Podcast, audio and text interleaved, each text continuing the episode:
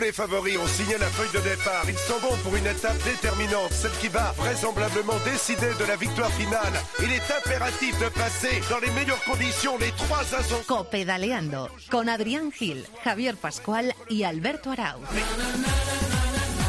¿Qué tal? ¿Cómo están? Bienvenidos a Copedaleando, bienvenidos a un muy especial Copedaleando. Por varios motivos, porque mañana arranca en Düsseldorf el Tour de Francia y porque hoy cumple un año esta aventura que arrancó allá por julio de 2016 y en la que estamos realmente encantados de compartir con vosotros nuestra pasión, que es el ciclismo. Te habla como siempre Alberto Arauz y ya tengo el placer de presentaros al equipazo que hace posible este programa con Jaime García a los mandos de la técnica. Tengo el enorme placer de saludar, hoy empiezo por Adri, al gran Adrián Gil. ¿Cómo estás, Adri? Empiezas por lo menos importantes, ¿no? Sí, señor. ¿Cómo estás, Adri? Pues ¿Bien? mira, con muchísimas ganas. Este tour empieza fabuloso, un recorrido muy bonito, con poca crono, pero con ganas de ver a un tal Valverde y a un tal Contador que espero que ganen o por lo menos que den un espectáculo increíble. Y a mi izquierda está el gran Javier Pascual. ¿Cómo estás, Pascu? Hola, Albert, muy buenas. ¿Tú le das, le das alguna opción a los nuestros o la cosa va a estar entre Froome, Porte, Nairo y Quintana como, como apuntan en todas las quinielas? ¿Eres optimista? Yo creo que sí, es decir, le estamos un poquito crucificando al contador un poco que no le damos como favorito, Valverde a lo mejor tampoco, pero oye, a ver si van a ser los tapados, no tanto, pero bueno, un poco tapados y a ver si van a dar más de un susto, ¿eh? Más de un susto, yo confío en eso. Muy bien, pues presentado el programa y presentado el equipo, arrancamos con nuestros titulares. Repitan conmigo. Copedaleando, copedaleando. Las bicis en la cadena Cope. Contador, Valverde, Fron, Frun, como quieran. Purito, las bicis en la cadena Cope. Copedaleando. Mañana en Düsseldorf arranca la edición número 104 del Tour de Francia, Adri. Y lo hace con una contrarreloj completamente llana de 14 kilómetros que decidirá quién se enfunda el primer maillot amarillo. Tony Martin es el principal candidato a ganar esta primera etapa. Chris Froome y Richie Port son los grandes favoritos para casi todo el mundo antes de que la carrera dicte sentencia, Pascu. El británico del Sky busca su cuarto tour y acercarse a las grandes leyendas, mientras que el australiano del BMC busca a sus 32 años vestir por primera vez de amarillo en París.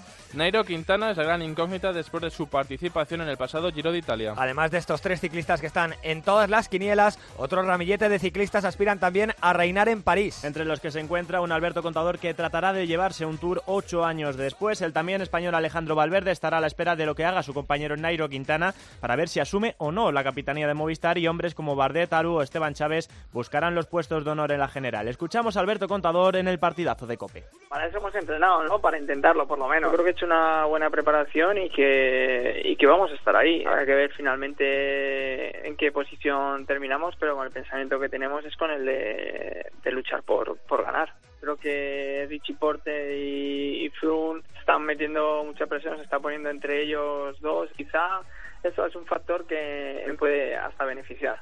Un Tour de Francia que no arranca de la mejor manera para el Trek Segafredo de Alberto Contador Pascu. Y es que el pasado martes conocimos que el portugués André Cardoso dio positivo por EPO en un control fuera de competición. Sustituto será el español Aymar Zubelia, que a sus 40 años disputará su decimosexta ronda gala. Solo 13 ciclistas de nuestro país disputarán esta edición de la carrera francesa. Lamentablemente no veíamos una cifra tan baja desde el año 1983, dato que muestra la crisis en cuanto a equipos del más alto nivel que sufre nuestro país. El récord de participación española data del año 2003, cuando 43 corredores nacionales iniciaron aquella edición. A excepción de Fernando Gaviria, casi todos los grandes sprinters se dan cita en este Tour Pascu. El británico Mark Cavendish, que llega justo de forma, tiene a cuatro victorias el récord de Eddie Merckx, que fue capaz de llevarse 34 etapas. Los Peter Sagan, Kittel, Greipel y compañía lucharán por ser los velocistas más rápidos del planeta. Siete etapas de montaña y 36 kilómetros y medio divididos en dos contrarrelojes serán los principales jueces de la carrera. Para ver la primera llegada en alto tendremos que esperar solo hasta la quinta etapa, donde la corta pero muy dura Plans des Belles Filets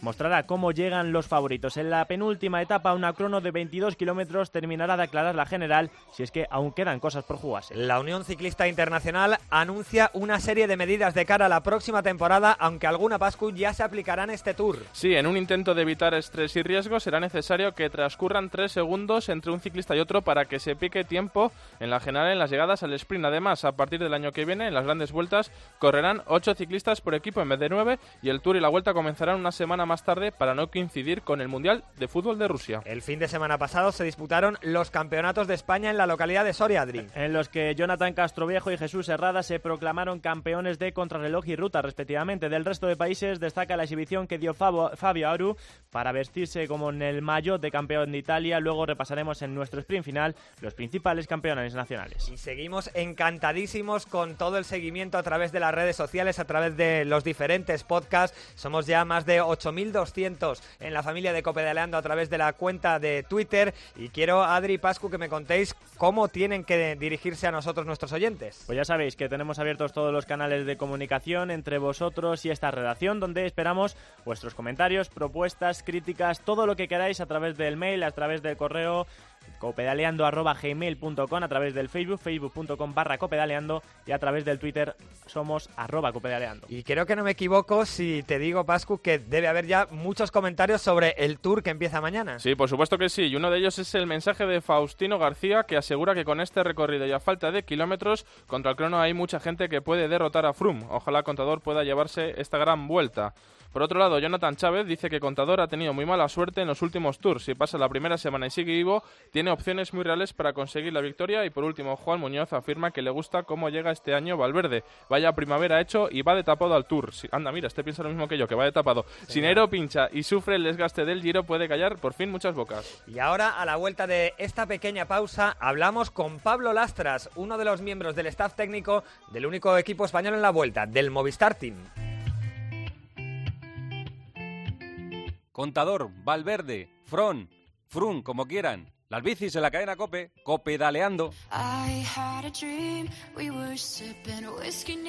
menos de 24 horas de que arranque el Tour de Francia, hoy tenemos de nuevo el enorme placer de saludar en Cope daleando a uno de los directores deportivos del conjunto Movistar, Pablo Lastras. ¿Qué tal? Muy buenas tardes. Hola, muy buenas tardes. Lo primero, Pablo, tú no estás en Alemania, ¿verdad? Estás eh, un poquito más centrado en la próxima vuelta a España. Bueno, sobre todo ahora supervisando un poco los recorridos de la vuelta y sobre todo centrado, centrado pues en otro calendario alternativo que está lleno también de oportunidades, sobre todo de, aprendizaje y de enseñar a, todos los chavales jóvenes que los tenemos muy buenos.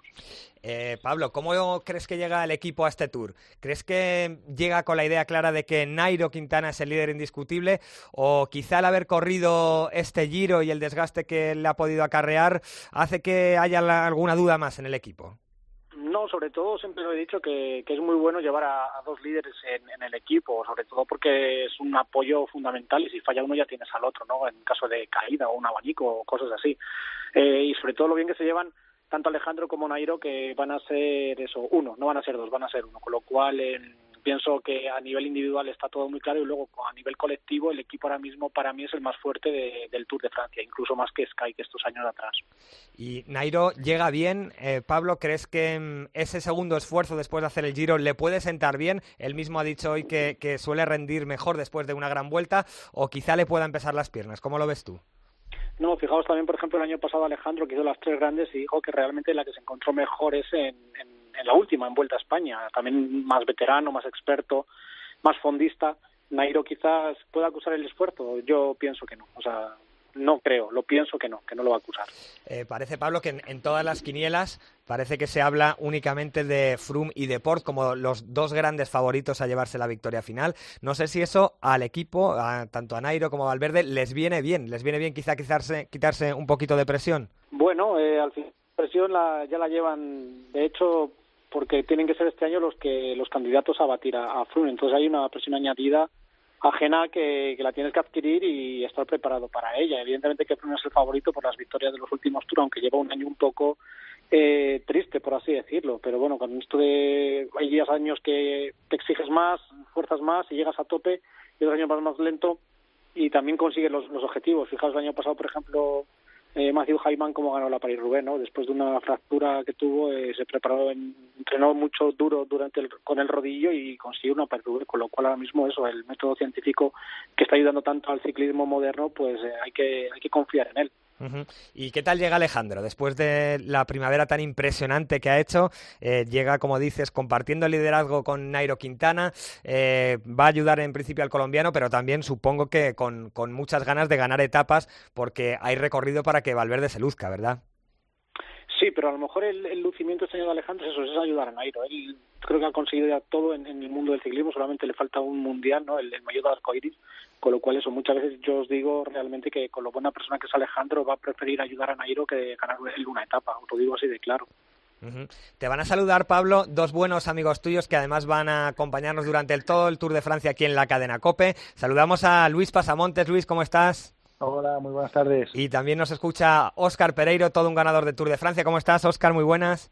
Hola, ¿qué tal? Muy buenas. Pues si queréis algo para Pablo, todo vuestro. bueno, yo quería, yo quería preguntarle a Pablo, Pablo, lo primero saludarte, amigo.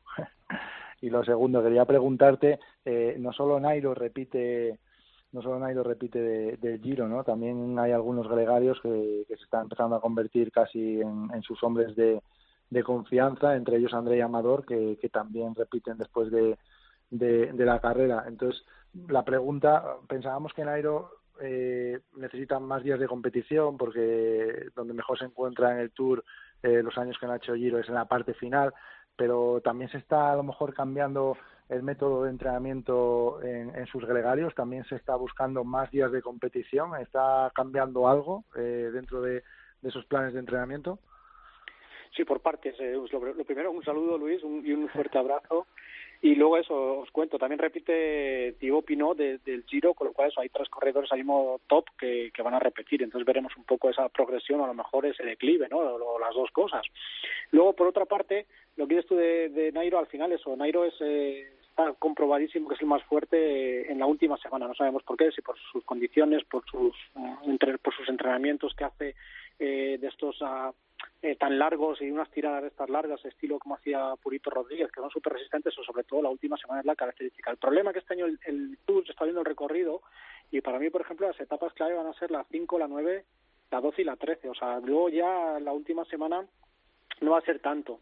Es más eh, eso, un ciclismo épico, mítico y místico que, que, es eso, la última semana de Alpes, pero realmente para mí la dureza este año va a estar eso, la parte esta que han metido del Jura, de los Bosgos, que es una zona durísima de Francia, que están cada vez innovando más y ahí están los resultados. Entonces yo creo que para la etapa 5 tienen que ir ya enchufadísimos. ¿eh? Mm. Entonces veremos ahí un poco el rendimiento de, de Nairo. Oscar. ¿Qué tal, Pablete? ¿Cómo andas? Hola, pues Oscar. ¿Cómo estás? de hablar con vosotros, la verdad. Nada, hombre. Y, y, nosotros de tratarte a ti de director. Cualquiera lo diría. Si, si, si ya era duro y, cabroncete como compañero, imaginaos de director. No quiero ser cabrón este hombre yo.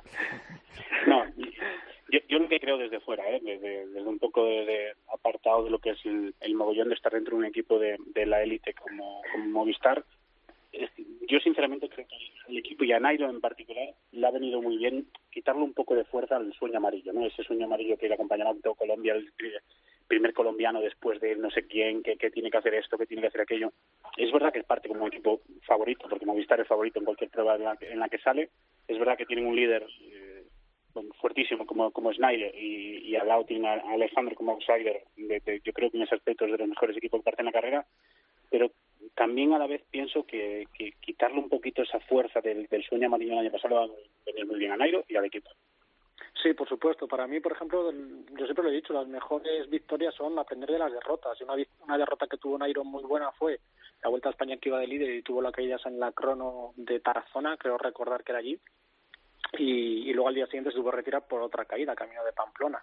Entonces eso, eh, esos momentos son los que realmente te, te curten, te hacen duro y te hacen coger muchas, mucha más experiencia. Y el año pasado, con lo del sueño amarillo, pienso eso, que se metió ya una presión añadida brutal a nivel ya no deportivo, a nivel social y casi embajador de su país y emblema también de todo el ciclismo colombiano, con lo cual esas cosas las habrá, yo pienso, aprendido para este año no, caer en esos errores, este estar más, centrarse realmente en lo que es la carrera, en el día a día y olvidarse de, si digo que hoy me duelen las piernas o si digo que es que estoy lloviendo. Entonces esas cosas son para mí absurdas y tiene que centrarse realmente en lo que, en lo que tiene cada día. Eh, Pablo, al margen del Tour, quería comentarte un par de aspectos más. El primero, uno de los ciclistas de vuestro equipo que al menos a mí me ha sorprendido muchísimo por cómo ha empezado el año, Marc Soler, eh, es la gran irrupción de la temporada. Eh, ¿Hasta dónde le ves llegando? ¿Le ves como un futuro ganador de una gran vuelta, como el propio Alejandro Valverde ha dicho alguna vez?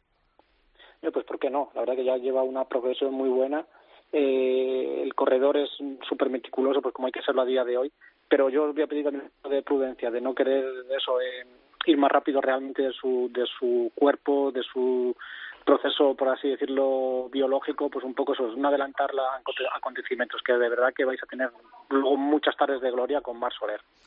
Y la última, Pablo, se ha publicado, sé que seguramente no me vayas a decir nada, pero se ha publicado en Italia que para el año que viene Mikel Landa va a ser ciclista del Movistar. Eh, ¿Esto es así o, no me vas a decir nada? No, sí, te puedo decir sobre todo las bajas, más que las altas realmente. Primero para dar cabida hay que dar las salidas. Entonces en eso estamos ya planificando un poco la temporada del 18, con lo cual eso a día de hoy, si me preguntas por las bajas te las digo, pero las altas no, no porque son al final corredores que están ahí en cartera, otros que se ofrecen también a un buen precio, con lo cual eso ya más lo lleva Eusebio, pero a día de hoy ya te digo, las, las bajas te las puedes. Pues dímelas si puedes, Pablo, ¿qué bajas, qué bajas el año que viene? pues respeto a los corredores no puedo. pero sí, sí, va a haber, va a haber, va a haber, bajas, va a haber unas ocho bajas en el equipo el año que viene. Muy bien, Pablo, pues eh, si Luis y Oscar no quieren nada más, te agradecemos un montón, como siempre, que nos dediques un ratito aquí en Copedaleando y mucha suerte suerte al equipo tanto en el Tour como en todo lo que resta de temporada. Gracias a vosotros y daros un abrazo que os seguiré, os seguiré ahí a tope. Un abrazo fuerte, Pablo. Gracias, Pablo. Un abrazo. Oscar, Luis, y nosotros nos quedamos hablando un poquito sobre este Tour de Francia porque me gustaría saber eh, cómo veis vosotros este Tour. Se habla muchísimo de Froome y de Port. A mí, por ejemplo, lo de Port me sorprende un poco porque es un ciclista de 32 años que es verdad que siempre está en todas las quinielas, pero que nunca se ha llevado, eh, nunca se ha llevado todavía ninguna grande. Eh, no sé si compartís ese favoritismo que le da todo el mundo a Froome y a Port o metéis alguno más en la, en la quiniela. Bueno, ahí hay muchos, ¿no? La verdad que, es lo que siempre ocurre con el Tour, que te pones a repasar los favoritos y hay muchos corredores que pueden estar ahí. Bien es cierto que para, para el podium pues se reduce todo un poco más, eh, pero bueno, eh, no, no tenemos que descartar a, a, Port. Siempre, siempre ha tenido un día malo, esa es la, esa es la teoría hasta ahora, pero bueno, a veces hay que romper esas creencias, ¿no? y cualquier año puede ser bueno bueno para ello. Ahora mismo está dentro de ese grupo de corredores que llegan por debajo de los 30 días de competición. Llega, llega fresco, sus últimas carreras ha sido el hombre el hombre a batir, va con un buen con un buen equipo que le, que le va a respaldar y bueno yo sí que yo sí que lo vería dentro de ese de ese posible podium o, haciendo frente en primera persona a Chris Froome ¿no? y también confío mucho en, en Román Bardet para mí el el francés creo que el año pasado ya demostró eh, que está que ha madurado, ¿no? Que, que, sigue creciendo como ciclista. Yo creo que este año puede dar un, paso más. Tiene un equipo eh, que nos tiene acostumbrado a, muy buena estrategia, un equipo que, que le gusta moverse, que le gusta jugar a, al todo o nada, que eso es muy importante, pues tanto para para el espectáculo como, como para los que estamos ahí comentando, ¿no? Y el año pasado lo, lo demostró moviéndose de manera muy inteligente y yo creo que, el francés nos va a dar mucho juego eh, con todos eh, los corredores de, de AG2R. ¿Y tú, Oscar, por quién, por quién apuestas para ganador final del Tour? Bueno, yo creo que hay cuatro nombres que, sí que es cierto que, que, por el tipo de recorrido, de recorrido que tiene este año el Tour, con, con apenas tres finales en alto, muy poca crono y esas etapas tan temidas, ¿no? Como la del año pasado, Morfín acabando para abajo, pues este año hay, hay unas cuantas que, que después del último puerto hay una bajada antes de, la línea de meta. Para mí hay cuatro corredores que tendrían las cinco estrellas, que son Froome, son Portes, son Contador y, Nairo Quintana. Y a partir de ahí un abanico de corredores, evidentemente, como Aru, eh, Bardet, eh, Yates, eh, una serie de corredores que pueden aspirar. Pero para mí que, que el ganador final del Tour de Francia no esté entre estos cuatro que, que, te estoy diciendo como, como cinco estrellas, pues no sería una sorpresa, pues son grandes corredores, pero, pero creo que no entrarían las quinielas y estoy seguro y convencido que en las casas de apuestas a los que menos se le paga eh, son estos cuatro, ¿no? Eh, pero evidentemente hay un grupo de corredores que están empujando muy fuerte. Y quería saber qué os parece el recorrido. No sé si os gusta, si echáis algo en falta, mucha crono, poca crono, ¿cómo, cómo veis el recorrido de este tour? Bueno, creo que, que no demasiada crono, ¿no? Venimos de un Giro de Italia donde, donde la crono ha sido fundamental. Eh, aquí vamos a tener escasos 36, 36 kilómetros. Eh, mañana ya los primeros kilómetros van a ser todos eh, individual, no, no va a haber contrarreloj por equipos. Por tanto, también es un detalle importante porque había escuadras que, que se beneficiaban mucho por su potencial en esta, en esta disciplina.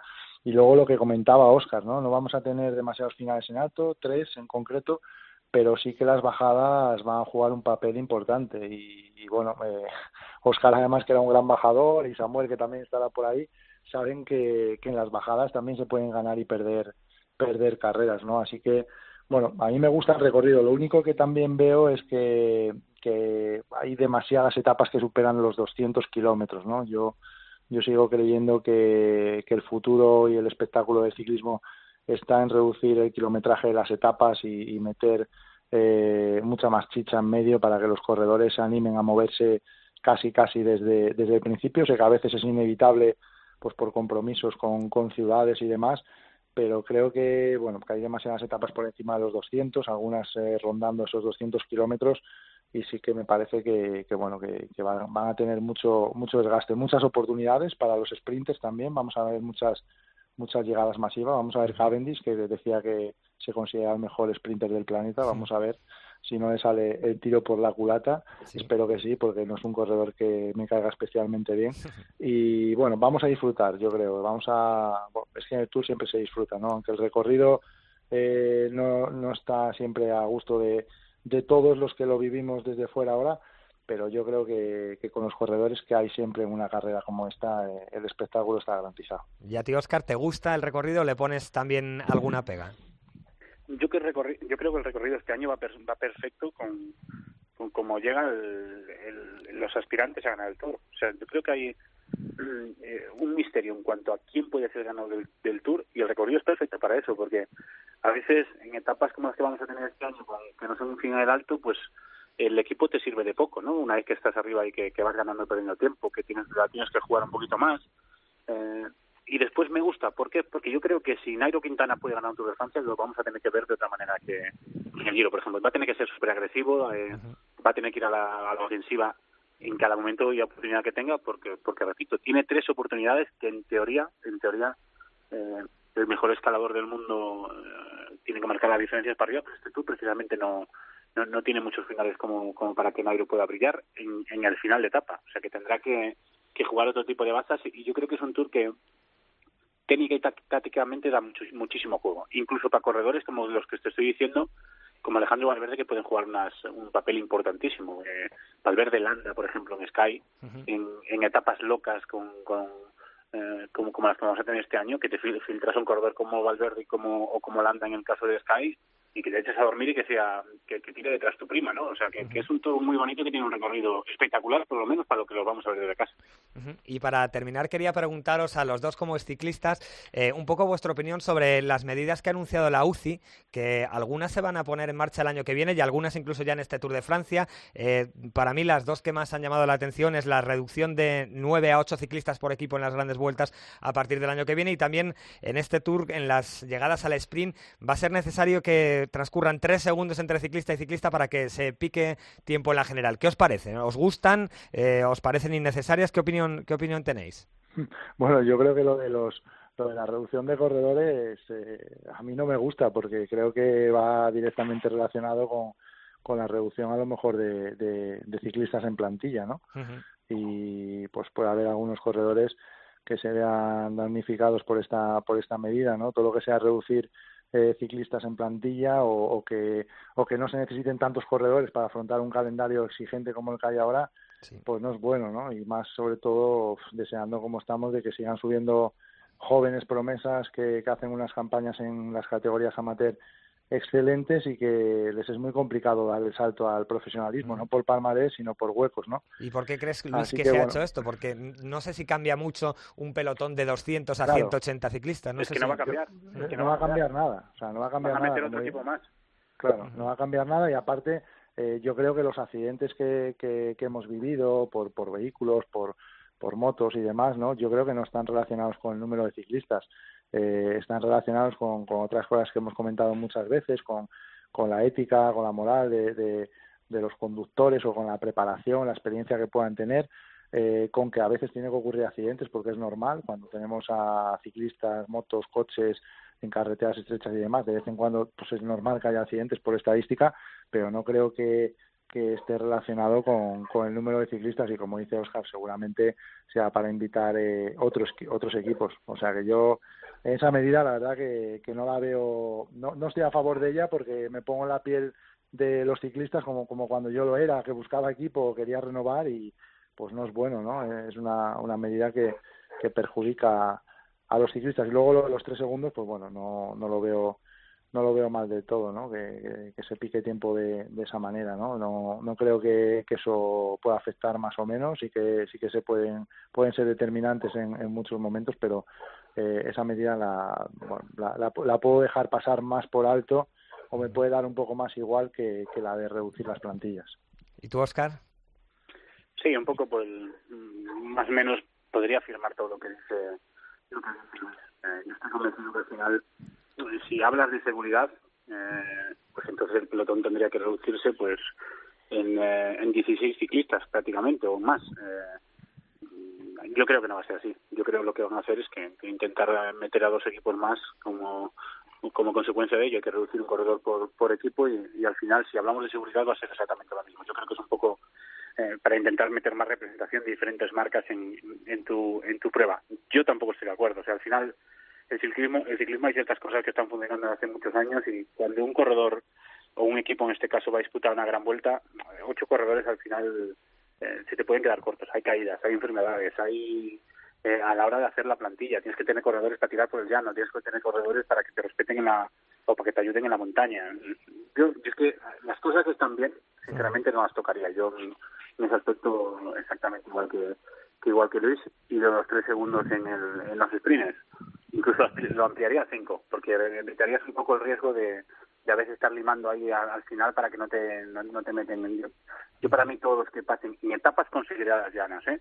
todos los que pasaran por el último kilómetro juntos yo lo daría al mismo tiempo, sinceramente, porque a veces evitas muchos... Eh, pues es a veces que, a veces se van a cortar delante, que está cerrado y que, que metes cuatro codazos para intentar salir pues al final en una etapa una etapa llana donde donde sabes que va a acabar el sprint y donde todo el mundo va a llevar junto pues es una tontería eh, tontería relativa no el, el, pisar tiempo en la línea de meta. Yo creo que, que llegue esa meta eh, o no en el, en el grupo deberían marcar el tiempo final en el último kilómetro o en los tres como las caídas o sea yo no lo vería mal para nada ¿no? Bueno, Luis, Oscar, pues os agradecemos un montón que estéis con nosotros un día más en Copedaleando y os escuchamos todas las tardes a partir de las 4 con Eri, con Quique y con todo el equipazo de la cadena Cope. Un abrazo muy fuerte a los dos. Abrazo. Hasta luego. Hasta luego. El Tour de Francia se vive en Cope análisis de la salida en Herrera en Cope. Yo creo que va a ser un final al sprint. El minuto a minuto en los informativos. 35 segundos tan solo para... Toda la etapa desde las 4 en Cope Más, en cope.es, tu móvil y en redes sociales. Y el mejor análisis y los protagonistas en la linterna y en el partidazo de Cope. Porque nadie cuenta con más pasión en ciclismo que la cadena Cope. El 1 al 23 de julio, el Tour de Francia se vive en Cope. Vamos, coge rueda. Llega copedaleando el sprint final.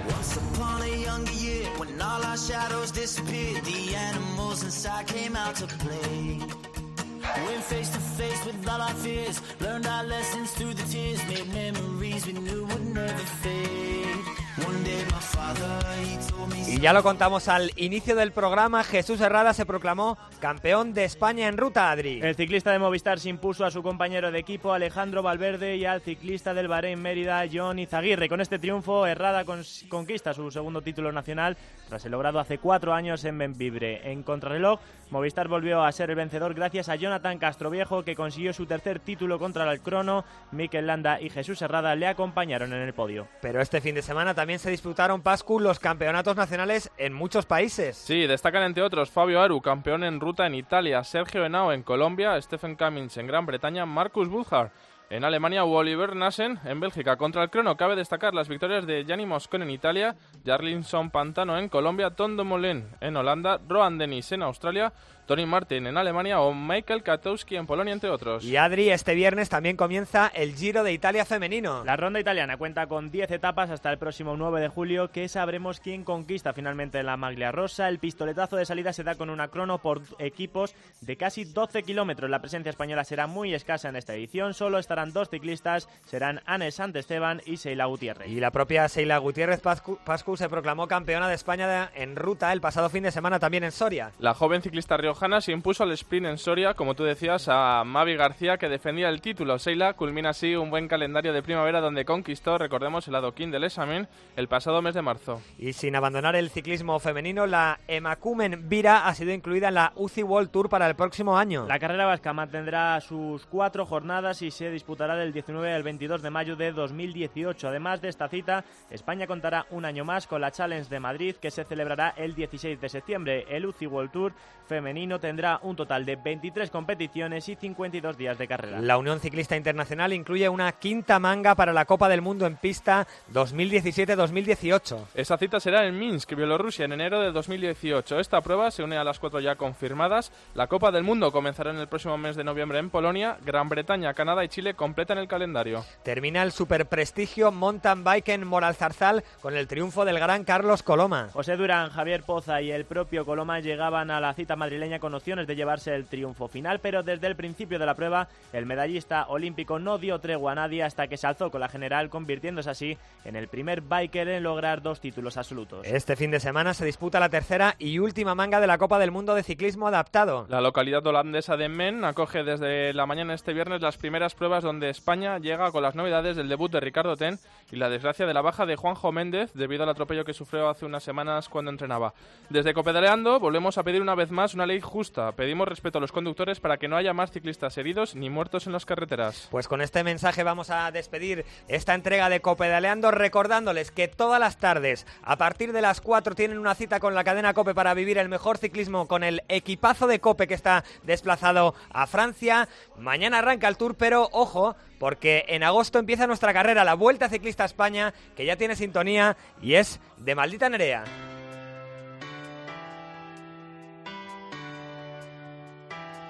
Yo sé que estás ahí, eh, imaginando